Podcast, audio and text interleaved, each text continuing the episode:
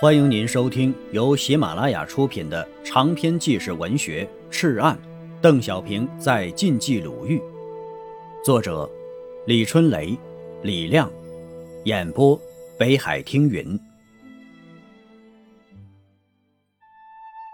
第五章，红五月，百团大战打破了多田郡的囚笼政策之后，日军实行所谓“牛刀子”战术。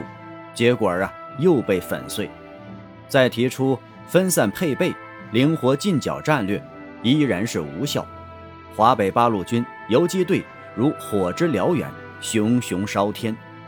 至此，多田骏不得不去职。一九四一年七月十五日，冈村宁次接任日本华北方面军司令官。冈村号称日本军界三杰之一。一八八四年五月生于东京，德川幕府武士的后裔。一九一零年毕业于陆军大学，之后任日本陆军士官学校区队长。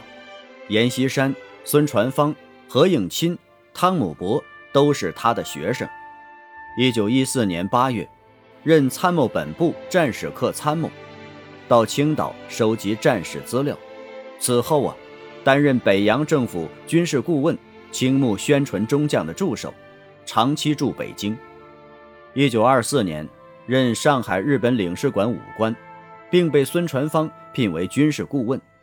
一九三二年，上海幺二八事变，任日本上海派遣军副参谋长，后任关东军副参谋长。一九三三年一月，指挥关东军进攻热河。五月。代表日本与中国签订《塘沽协定》之后，在东北基本剿灭共产党的抗日联军。一九三八年七月，由东北调华中，任十一军司令官，指挥部队攻克武汉。他上任后啊，在北平翠明庄集中一段时间，专门分析前任多田骏失误的原因，认为华北方面军历来高度分散兵力。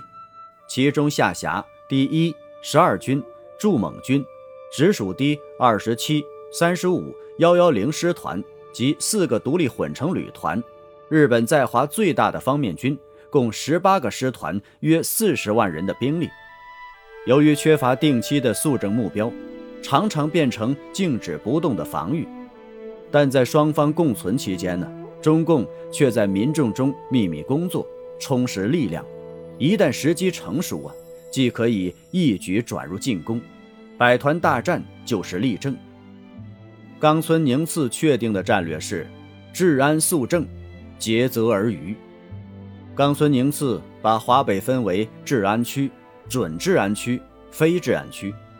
在治安区啊，即日本所谓能够稳固统治的地区，以清乡为主，利用伪组织和隐蔽的特务网。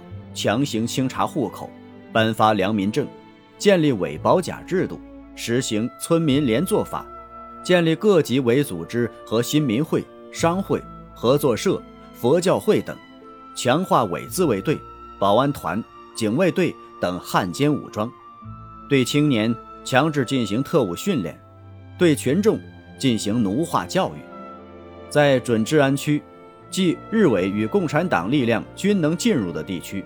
以蚕食为主，镇压与怀柔并进，逐渐驱逐抗日武装，摧毁抗日政权和地方组织，建立伪政权和伪组织，使游击区逐渐变为敌占区。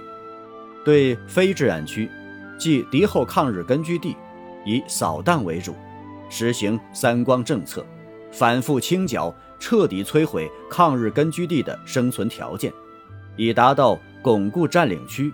控制游击区、蚕食根据地边沿区和扫荡根据地复兴区的目的。为了完成对占领区的控制，冈村上任后进一步修铁路，构筑据点碉堡。截止到一九四二年七月，共修公路十万多公里，建据点一千八百九十二个，碉堡岗楼五千五百九十一个，封锁沟七千六百一十八公里。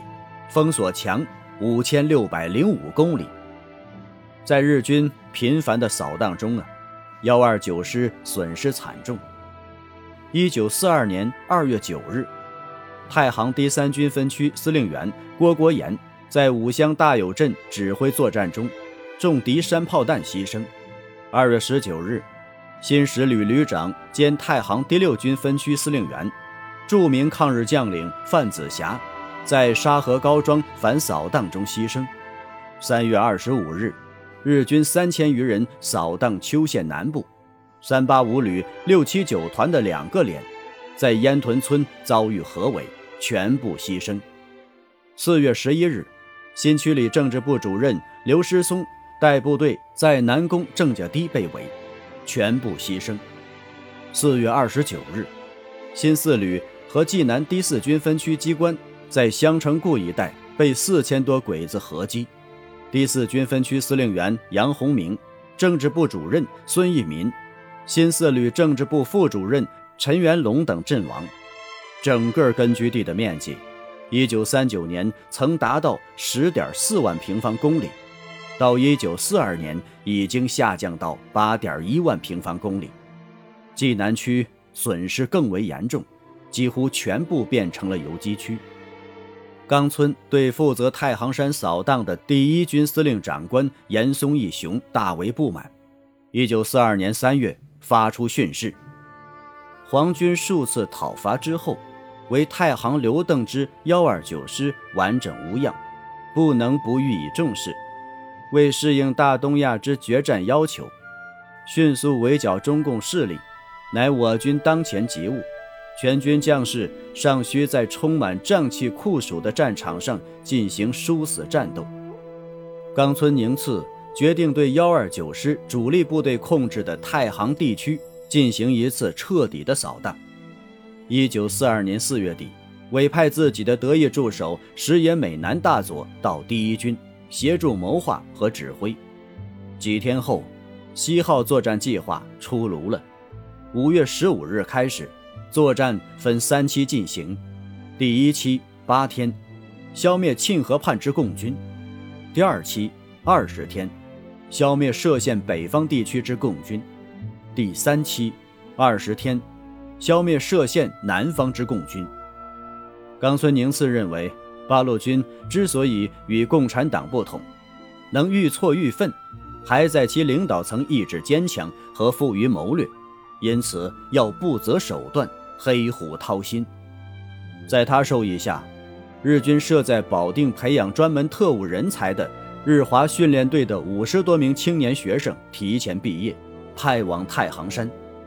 另外，命令驻太原的第一军司令官严嵩义雄中将挑出一百五十名勇士，组成两支挺身队，以义子重雄和大川桃吉分任队长，同属深见信次中佐指挥，进行专门训练，刺杀八路军高级将领。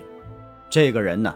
是日军上党道特务机关长，这些人都精通汉语，熟知民情，能说八路军的交往语言。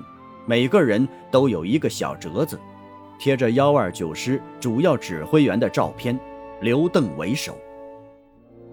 亲爱的听友，本集播讲完毕，感谢您的收听。